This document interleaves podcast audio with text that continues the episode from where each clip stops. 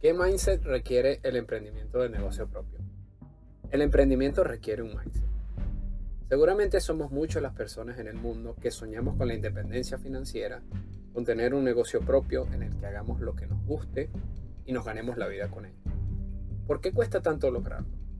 En la era moderna, la vida está llena de muchas distracciones, de espectáculos sobre cómo debería ser lo que hacemos, de cómo deberían vernos los demás y de cómo creemos que nos vemos para otros. Esas distracciones fácilmente nos sacan de nuestro camino, nos nublan la vista sobre un supuesto futuro y en ese descuido nos olvidamos del presente, de lo que realmente deberíamos estar haciendo. Esto pasa mucho cuando queremos montar un negocio, o como muchos dicen hoy día, cuando queremos emprender. En Twitter escribí, Dejen de deslumbrarse por los emprendedores populares y famosos que una vez que convirtieron sus ideas en una corporación, son otro eslabón más del establishment.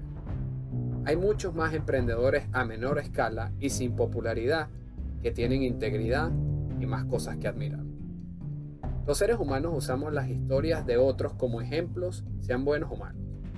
También solemos elegir a nuestros ídolos, esas personas que admiramos por lo que hacen, por lo que son y que representan una idea de hacia dónde quisiéramos ir. Es normal y eso está bien. Pasa en todos los ámbitos de nuestra vida y los negocios es uno de ellos. Por eso, cuando vemos a los emprendedores más exitosos y famosos de la actualidad, la vista se nos nubla y nuestra mente empieza a crear una especie de fotografía que muestra solo un instante de la historia, el éxito, el resultado. Mentalmente comenzamos a jugar en nuestra propia contra y nuestras ideas de negocio nos empiezan a parecer pequeñas, irrelevantes y hasta inútiles ante la maravilla de corporaciones como Google, Facebook, Tesla, Apple, etc. ¿Qué tal si les doy otros ejemplos de emprendedores que nos hará mantener los pies en la tierra? En Twitter escribí, cuando yo escucho la palabra emprendedor, no pienso en el de Facebook o el de Tesla. Pienso en dueños de pequeños y medianos negocios que lograron conseguir un nicho muy específico, crearon un producto o servicio para ese target y están haciendo miles o millones de dólares con eso.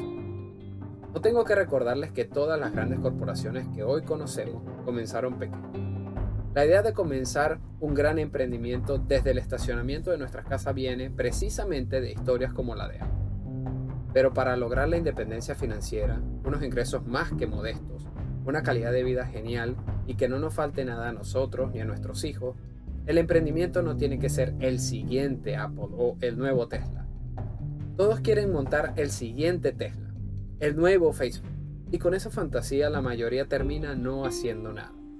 Mientras tanto, hay unos que tienen una empresa de jardinería, de pintura, de reparación de carros o aires acondicionados y hacen miles y millones de dólares al año. Poco, si comenzamos menospreciando cosas sencillas porque queremos ser los nuevos genios de nuestra generación, las probabilidades de que lo logremos son muy bajas. El secreto que guardan muchos millonarios en Estados Unidos sobre cómo acumular riqueza no tiene que ver con ser el nuevo Microsoft o Apple. Cientos de millonarios y decamillonarios simplemente consiguieron un nicho en algo que más nadie quería hacer y ¡zas! Ellos lo hicieron. Hay cosas más importantes dentro de la idea del emprendimiento a las que hay que ponerle toda nuestra energía, en lugar de distraernos con el show televisado o con lo que estamos mal acostumbrados a ver en las redes sociales. Si uno quiere comenzar su propio negocio, lo primero que hay que entender es que hay que comenzar pequeño. Yo sé que la televisión y las redes estamos acostumbrados a ver todo ya listo, el negocio perfecto, el emprendedor exitoso. No se dejen distraer por eso vayan paso a paso. Vamos a enfocarnos en lo que hacemos y en lo que queremos ser. Pongamos la mente en el presente y comencemos a reconocer lo que realmente importa al momento de querer nuestra independencia financiera, el porqué de lo que hacemos y lo que somos. Personalmente, cuando elijo los ídolos o ejemplos a seguir, me interesan mucho las cualidades de personalidad. Por ejemplo, cuando se trata de emprendedores, prefiero a las personas que no solo tienen cualidades de negocio, sino que son ejemplos a seguir en la vida. Son pro familia, son pro libertad, son pro libre mercado, son buenos amigos, son personas de bien, son íntegros, son más que el dinero que hacen. El emprendimiento requiere un mindset. ese estado de la mente en el que logramos concentrarnos en lo que importa, lo que vale la pena y lo que nos permitirá alcanzar las metas y objetivos que nos proponemos. ¿Qué tal si comenzamos por ahí?